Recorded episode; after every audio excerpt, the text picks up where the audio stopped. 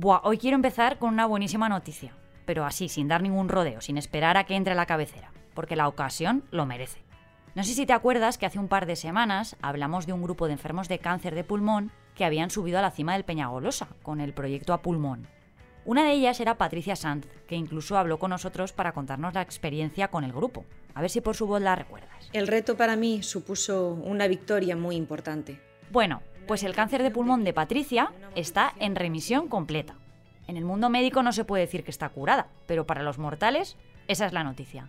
Así que no queríamos empezar este episodio de otra manera que celebrando con ella que el cáncer cada vez más veces se cura. Ya lo dijimos en su día, Patricia, no hay montaña alta, así que nos alegramos muchísimo desde aquí.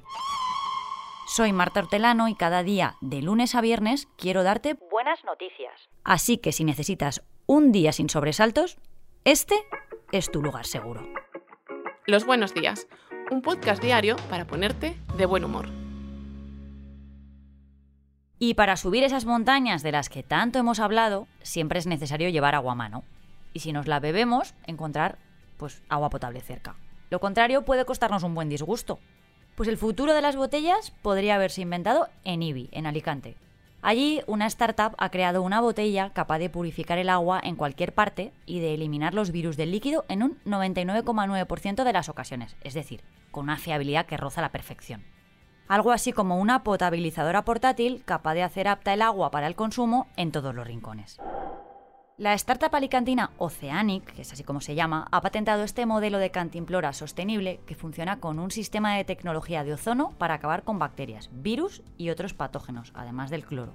Y encima lo hace sin ningún filtro, porque genera internamente esa sustancia y la inyecta directamente en el agua mediante un circuito de alta tecnología diseñado por ingenieros. Solo hay que activar un botón y el dispositivo liberará el ozono durante unos 3 minutos. La idea la tuvo el emprendedor José Ramón Campos, CEO y fundador de la compañía. Su hijo se puso malo en el colegio por beber agua en mal estado. A partir de ahí comenzaron a ponerle en la mochila su propia botella con agua del filtro de casa. Pero claro, cuando al chiquillo se le acababa el agua en el cole, pues no se atrevía a beber de otra. Así que José Ramón se puso manos a la obra con un grupo de ingenieros y consiguió el invento. La botella está construida con materiales reciclables y reutilizables. Tiene una capacidad de 750 mililitros y hace unas semanas ha sido distinguida con la medalla de oro en la exposición internacional Taiwan Innotech. Patentada en España, la botella ya ha desembarcado en países como Italia, Alemania, Holanda y Francia, además de estar disponible en Chile y Venezuela. ¿Y el siguiente paso? Pues llegar a Estados Unidos. Así que vamos a estar muy pendientes. Hace unas semanas hablamos en este podcast de un señor que había editado más de 3 millones de biografías de la Wikipedia para hacerla más diversa. Él lo hacía desde Virginia, en Estados Unidos. Pero nos ha llegado que aquí, en la comunidad, también se está intentando cambiar la enciclopedia digital para mejorar la presencia de mujeres. En concreto, lo está haciendo la Asociación de Empresarias y Profesionales de Valencia, EVAP, a través de su proyecto Editatona. Nos lo cuenta mejor Concha Baeza, consultora en comunicación, que ha liderado la iniciativa en la asociación. Es para nosotras una oportunidad para convertir la brecha de género en Wikipedia, porque en esta enciclopedia las mujeres estamos infrarrepresentadas. Por eso nos centramos en hacer visibles a algunas mujeres del entorno económico o bien están, son socias de EVAP o eran premiadas de, de, nuestra asociación. La propuesta de EVAP tiene una doble vertiente. Por un lado, quiere reivindicar nombres olvidados o poco reconocidos y por otro, tiene un carácter divulgativo para mostrar a las personas participantes en este tipo de proyectos colaborativos. Bajo el lema ¿Quién hablará de nosotras si no estamos en Wikipedia?, el evento, en sus distintas ediciones, ha reunido ya a decenas de mujeres, pero no se van a quedar aquí, como explica Concha. Contamos con hacer nuevas, nuevas ediciones. Primero porque estos encuentros son muy divertidos. Segundo porque mejoran nuestros lazos de cooperación. Y lo más interesante es que nos forman para seguir interviniendo en este espacio. Todos sabemos la importancia que tiene para el conocimiento en todo el mundo. En Wikipedia en español, el 27% de las palabras en los artículos biográficos de mujeres hacen referencia a condiciones de género o relaciones personales y familiares, yo que sé, mujer, esposa, madre. Sin embargo, en los artículos de hombres, esta circunstancia solo sucede en un 4% de las palabras.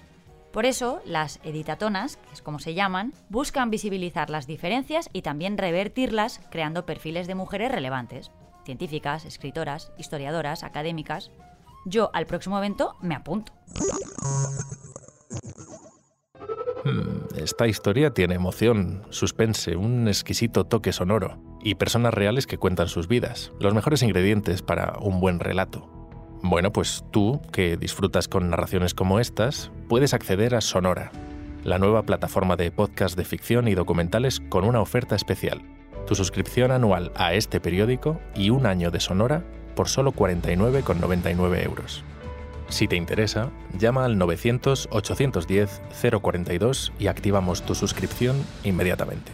900-810-042. Con Sonora y este periódico, la vida real y la ficción mejor contadas. Oferta limitada hasta el 30 de junio de 2023. Y para cerrar este episodio tan chulo, nos vamos a despedir con una efeméride muy curiosa. Y es que hoy es el Día Internacional del Escarabajo. No del insecto, no, hombre, del coche.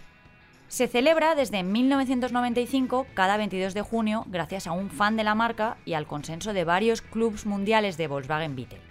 Y como curiosidad, ¿por qué se llama escarabajo? Pues por su forma redondeada y compacta. A ver, no era tan difícil, aunque yo personalmente lo habría llamado bicho bola. En fin, te dejo que me voy a ver si estoy en Wikipedia. Mañana recuerda que viene Adrián. Muchas gracias por escucharnos y gracias a ti, Marta. ¿Qué va? Yo encantada. Recuerda que si te ocurre algo bueno y quieres contárnoslo, puedes escribir a losbuenosdías@lasprovincias.es. Este podcast ha sido escrito por Marta Hortelano, la edición es de Amalia Yusta y Paco Sánchez, el diseño sonoro es de Rodrigo Ortiz de Zarate y la producción de Miquel Abastida y Tamara Villena.